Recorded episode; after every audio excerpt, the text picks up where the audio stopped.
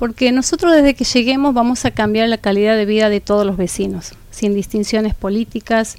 sin, sin pensar que son de uno, de otro, de otro, que vienen fanáticos de un ex intendente, del actual o del actual o, de, o del pasado. Nosotros vamos a cortar, vamos a terminar con todo esto y vamos a trabajar intensamente para unir a los bandeños.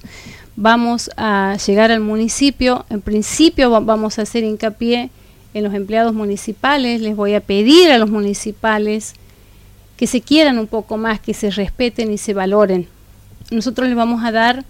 la contención y le, vamos a devolver los derechos que han perdido en todos estos años de mezquindades entre un sector y el otro.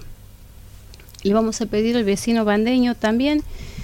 de que nos acompañe a nosotros, de que en el momento que lleguemos eh, se pongan a la par nuestra,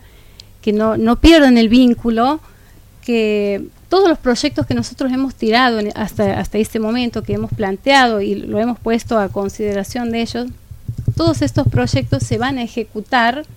con el acompañamiento de ellos, porque esto es beneficioso para todos, no solamente para una empresa privada, no solamente para, para una gestión de gobierno, sino para todos. Tiene que ser algo